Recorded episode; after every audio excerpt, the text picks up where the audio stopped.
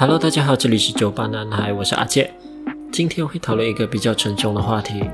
大家看到缩图可能会不明白这一连串的数字是什么意思，可是对某些人来说，他们这一辈子很有可能绝对不会忘记这一串数字。这一集可能会提到比较多历史的事情，不过还是希望大家可以慢慢听完。那么我们先开酒吧，一、二、三。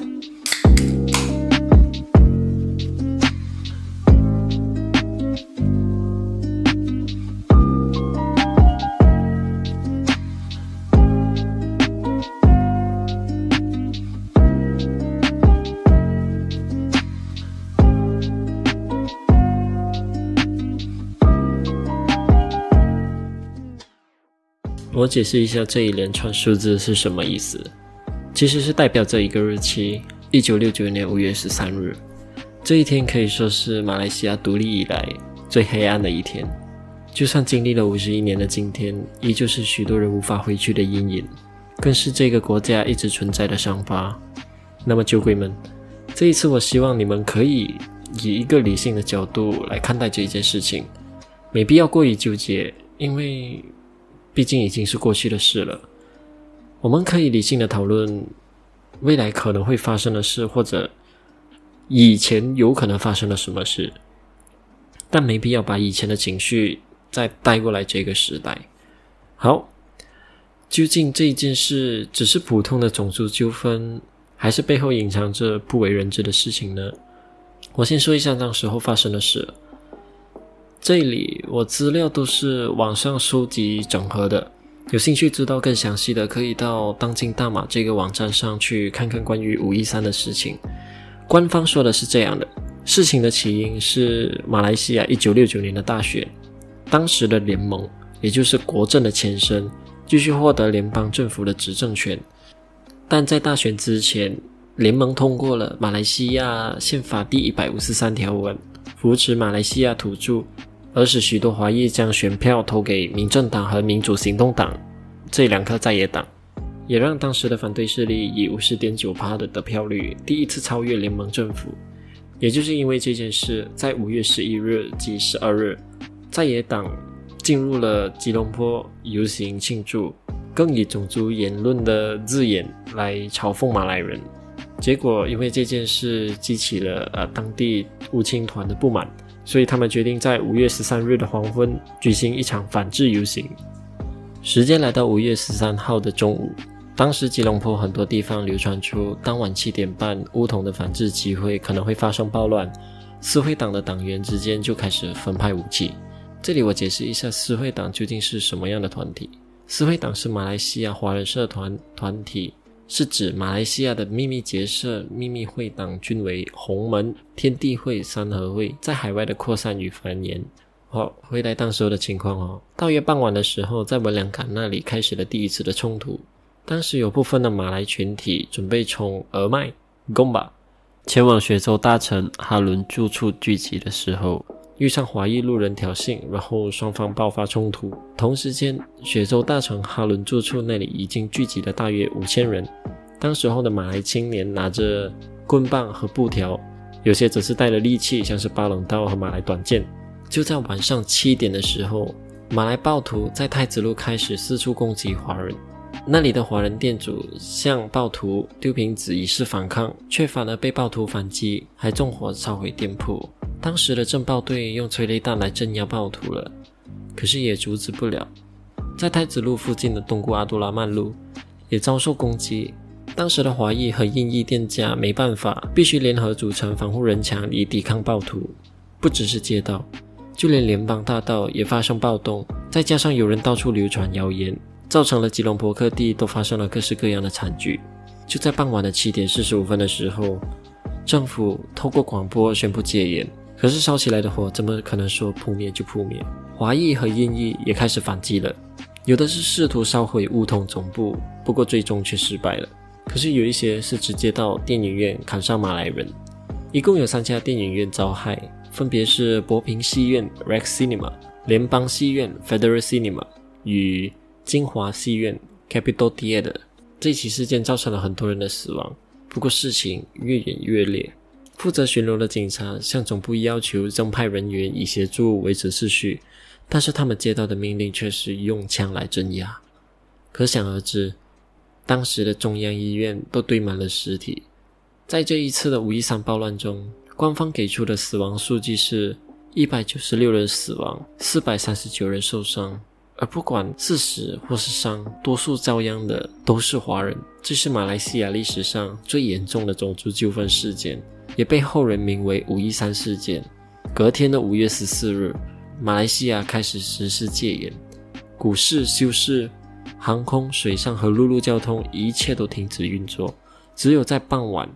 人民才被允许步行或骑脚踏车上街购物。直到五月十五日，才在凌晨的时候短暂结束宵禁，后来宵禁才逐步放缓，变成每日下午三点至隔日凌晨六点半之间不准外出。这件事情造成的后续影响更是严重。国家行动委员会 （National Operation Council） 成为了当时马来西亚全国最高决策领导单位，而负责人是敦拉萨，不是当时候的首相东姑阿杜拉曼。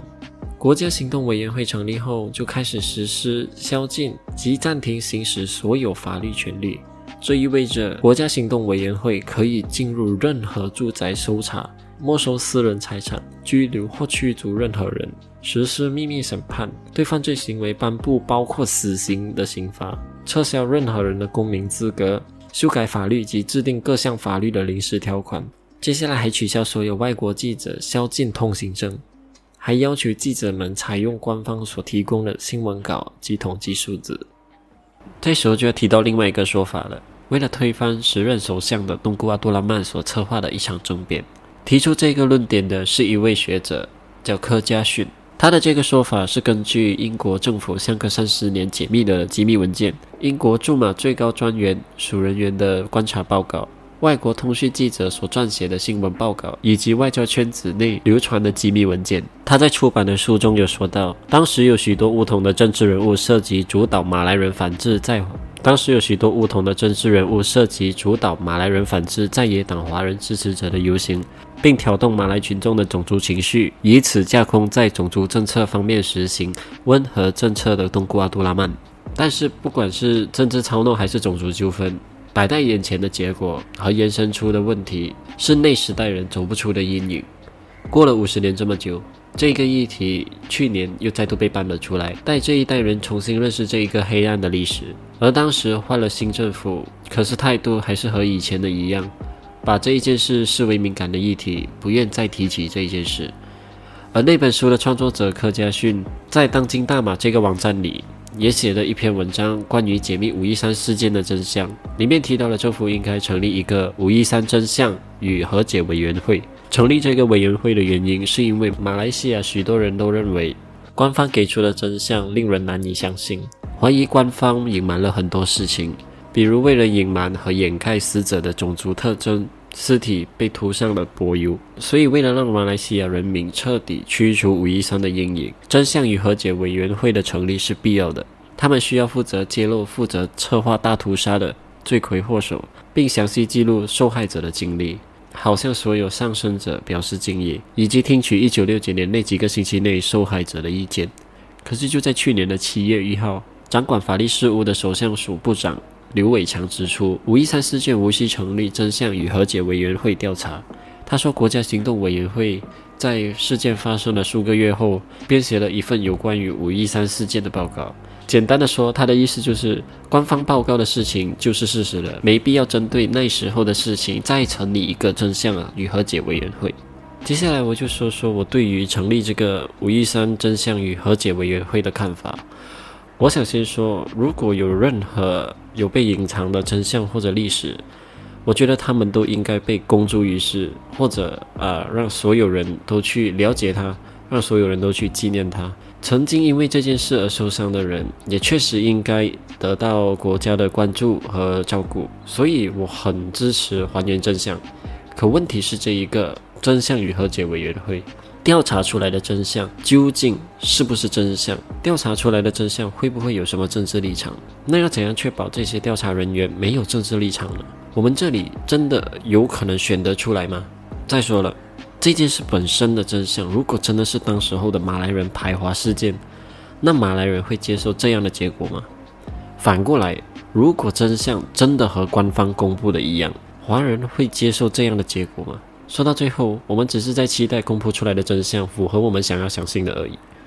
可是，如果政府愿意特别开一个真相与和解委员会来调查这件事，无论真相是什么，一个政府愿意去直面这一段历史，我相信很多人也会对政府的态度开始改观。所以我觉得成立是有必要的，可是真相是不是有符合到我的期待，好像变得没有那么重要了。我也看到有一些人会拿卢旺达种族灭绝事件和卢旺达的民族团结与和解委员会这两件事来和五一三做比较。我给那些不知道这件事情的人说一下：卢旺达种族灭绝发生在位于东非的卢旺达，进行了卢旺达大屠杀，从一九九四年四月六日至七月中旬的一百天里。卢旺达的七百多万人口中，就有多达五十万到一百万的人被屠杀。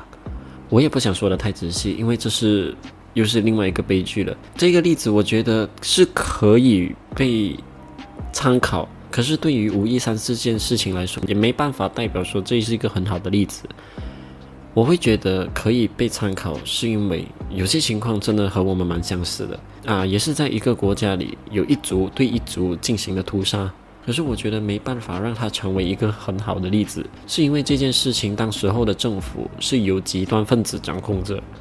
是政府发放武器给胡图族人和灌输他们要把图西族人赶尽杀绝，就连广播也是这么样播着，才会酿成这么大规模的屠杀，而且当时候严重的程度已经是惊动了联合国来解决，所以才会成立 NURC 来还原真相和补偿。回到五一三事件的话，我们没办法完全确定这是不是政府操弄的，而且五一三事件确实是没有引起国际的讨论，因为政府在第一时间把消息和事情给压下来了，因此当时的情况没有人懂发生了什么，这就很悬了，没有一个中立方可以从中介入，也就是没有人能断定历史的真相，那唯一的希望就是政府对这件事情的态度了。政府如果没有想要公布，或者他有他自己的考量，其实我们再怎么样反抗也是无济于事的。说到这个五一三真相与和解委员会，我和一个朋友讨论过关于要不要成立这个委员会，他的意见出乎意料的和我相反。他不是觉得真相不必要还原，而是成立这个委员会的弊大于利。他提出两个观点：一，如果我是政府。我没办法预测成立了会对现在种族之间的关系造成什么样的影响，究竟对这个社会是好还是坏，影响程度会去到哪里，根本没办法预测到，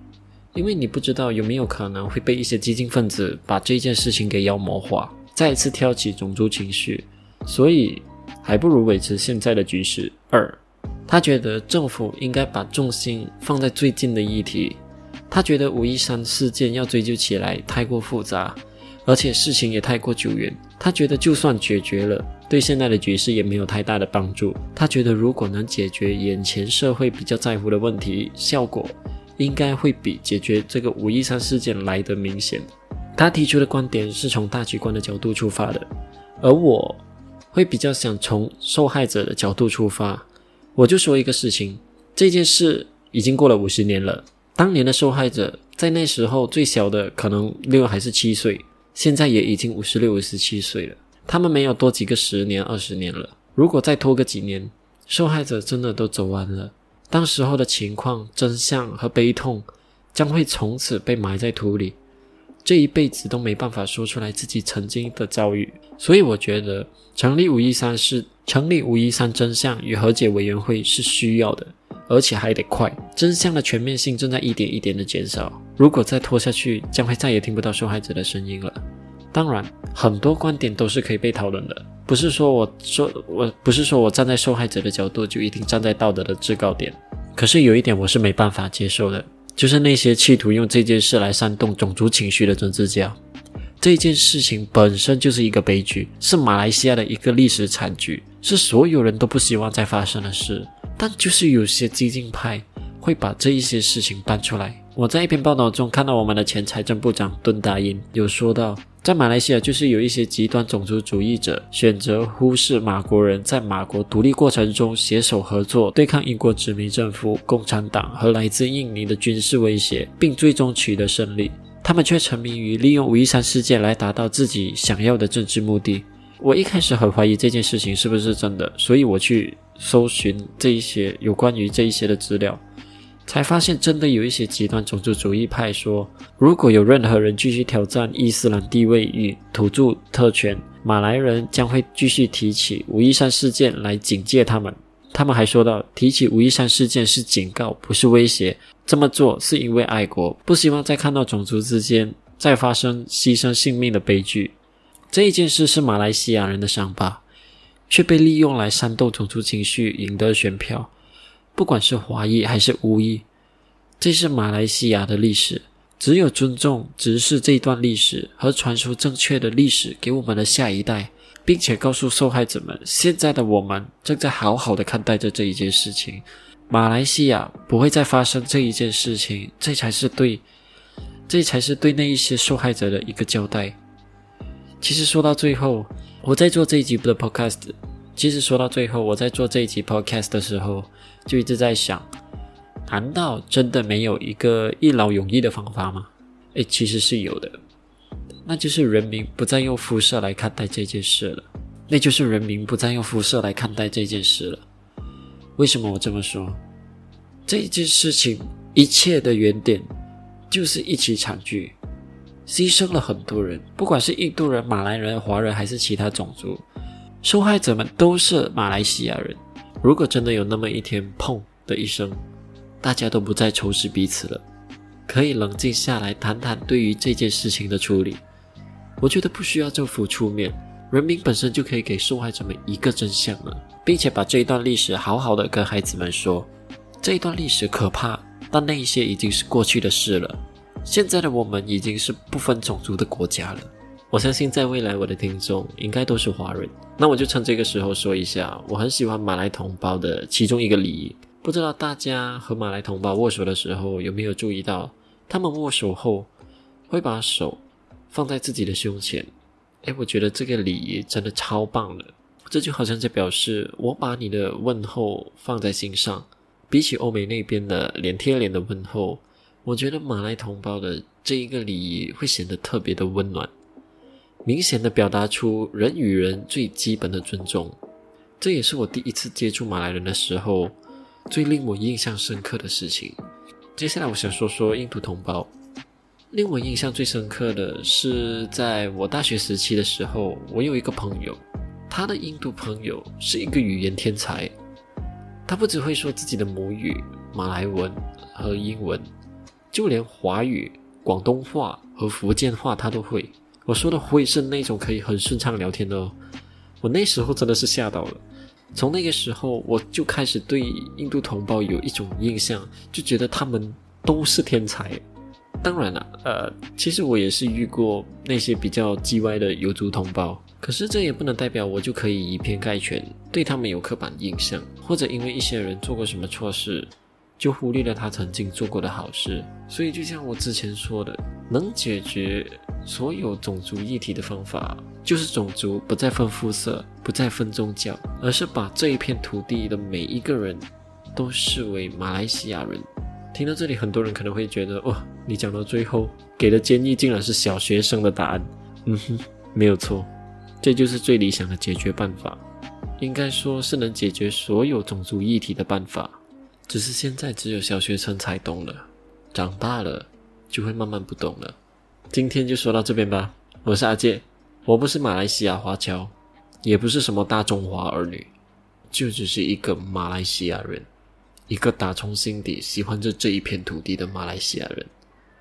酒鬼们散场喽！